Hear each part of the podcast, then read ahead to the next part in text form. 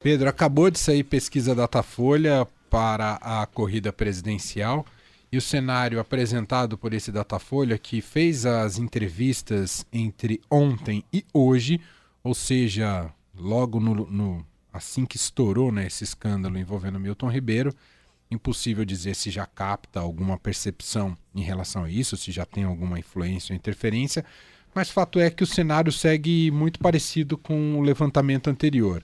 É, o ex-presidente Lula tem 47% das intenções de voto no primeiro turno. Ah, no levantamento anterior tinha 48%, então está ali só uma, uma oscilação de um ponto. O presidente Jair Bolsonaro tem 28%, no anterior tinha 27%. Em terceiro aparece Ciro, oscilou um para cima, né?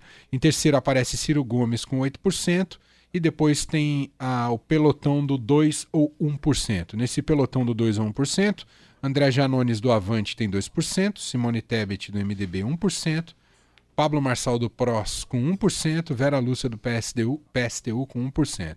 Brancos nulos eh, e não sabem quem votar somam 7%, ou não, brancos e nulos 7%, e os que não souberam responder representam 4%. A pesquisa ouviu 2.556 pessoas, como eu disse ontem e hoje, em 181 cidades brasileiras. A margem de erro é de dois pontos para mais ou para menos. Me diz aí qual a sua primeira avaliação desses números do Datafolha. É, a pesquisa foi, foi feita justamente no calor dos acontecimentos e mostrou uma estabilização do quadro. Como você disse, é difícil saber se deu para captar ou não. Eu acho que ainda não, porque uh, não é todo mundo que fica ouvindo a Eldorado 24 horas por dia, o Legião, né?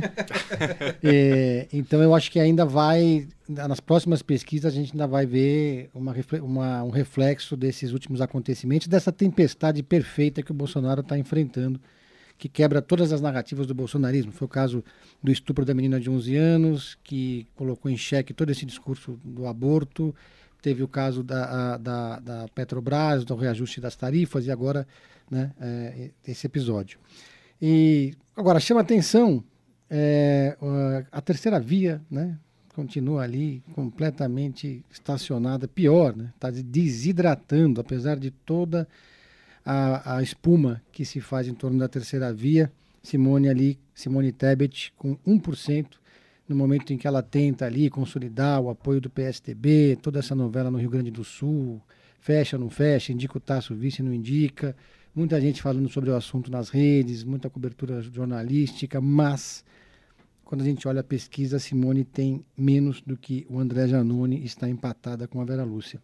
Os pesquiseiros costumam dizer que qualquer um pode ter 1% das, nas pesquisas de intenção de voto, porque tem gente que simplesmente, quando você cita os nomes para o entrevistado, ele fala um aleatório, só para não dizer que está completamente desconectado da eleição.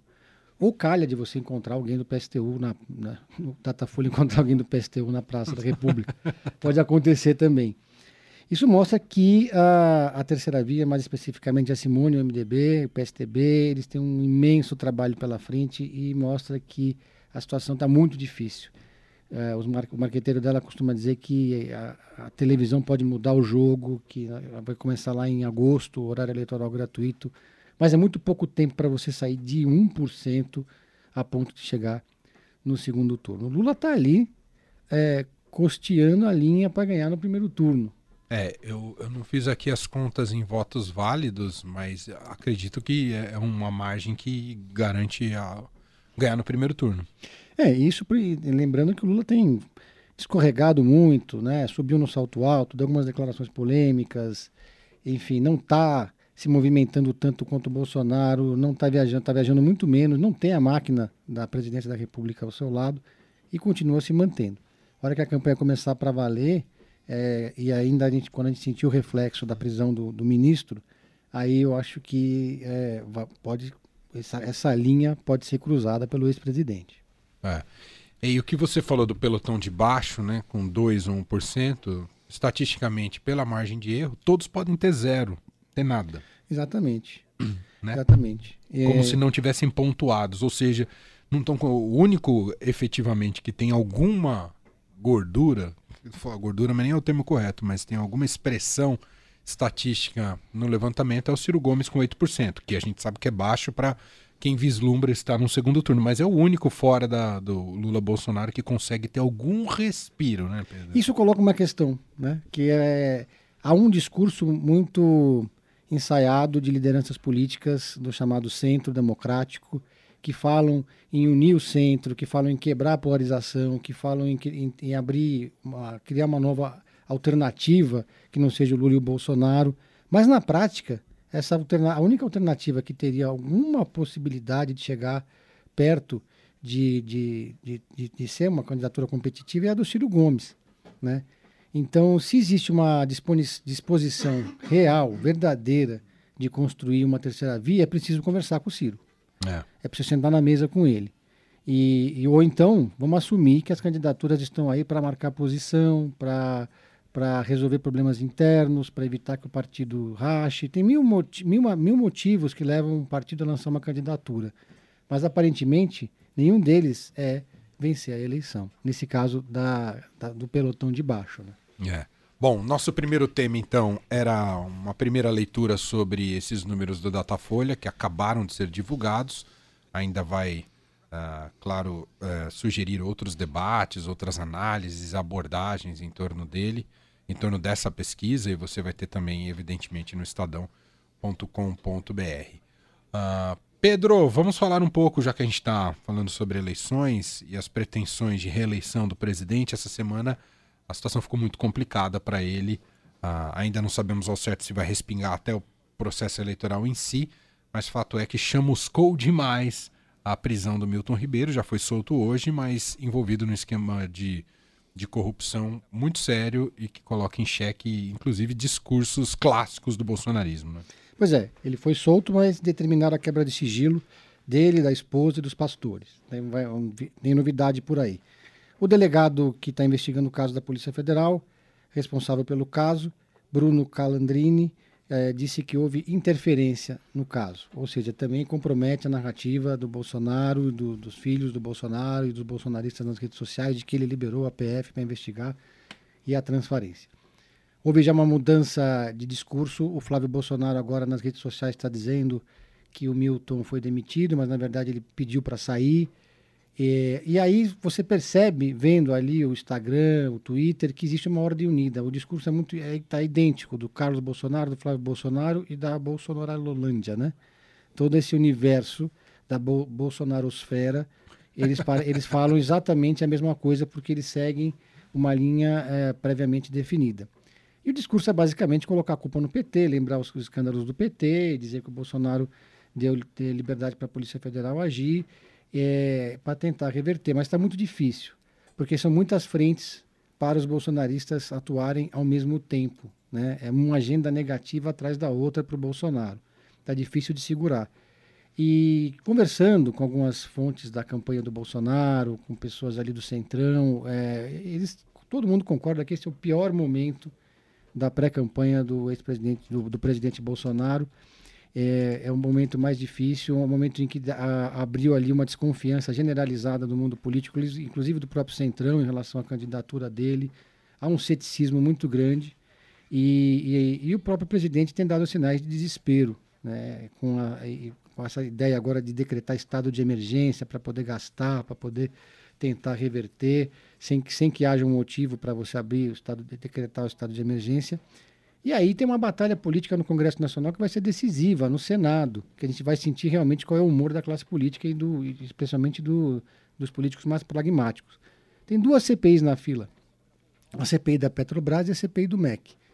A CPI da Petrobras é uma cortina de fumaça, não tem fato determinado, é uma, é uma, é uma, uma estratégia do Bolsonaro para tentar é, reverter a, a saída dessa, dessa zona de, de ser ocupado pelo aumento dos preços da, da, dos combustíveis. Seria uma CPI absolutamente chapa branca, que derrubaria a Petrobras, é, o, o, valor de mercado dela, as ações da Petrobras, e a outra é uma CPI, que é a CPI do MEC, em cima de um caso concreto. E agora eles conseguiram reunir o número de assinaturas na tarde de hoje. Então já há é, o suficiente para o Rodrigo Pacheco, presidente do Senado, abrir a CPI. Está na mão dele. Ele já deu declarações de que essa CPI não, não deve prosperar, porque a gente está no ano eleitoral, depois do recesso branco de junho começa o recesso é, na prática, que é o recesso eleitoral, vai todo mundo para a base para fazer suas campanhas, cuidar das suas reeleições e não teria né, como essa CPI funcionar. A verdade é que se essa CPI for instalada, vai ter sim quórum para ela funcionar, porque vai ser um imenso, vai ser um grande palanque para a oposição. Claro. E um fator permanente de desgaste para o Bolsonaro na reta final da eleição. Volta um pouco mais de três meses para a eleição. E aí, esse é o teste de força para o bolsonarismo agora. Né? É. Muito bem, Pedro Venceslau, repórter de política do Estadão, está com a gente terças e quintas aqui ao vivo no fim de tarde. Uh, a dica de hoje, Pedro? É um filme da Netflix que, quando você olha, o nome é meio besta em português, né? Arremessando Alto. É um filme sobre basquete. É verdade. Super previsível. A gente já Eu sabe. comecei a assistir, mas é um filme, não fui. É, ah. é um filme de superação, é um filme de redenção na linha. Parece meio rock o lutador, né? Mas é aquele filme que você não consegue parar de assistir e, e ficar torcendo para tudo dar certo. A gente sabe que vai dar certo, mas você fica torcendo ali para dar certo. Eu acabei gostando, até chorei no filme.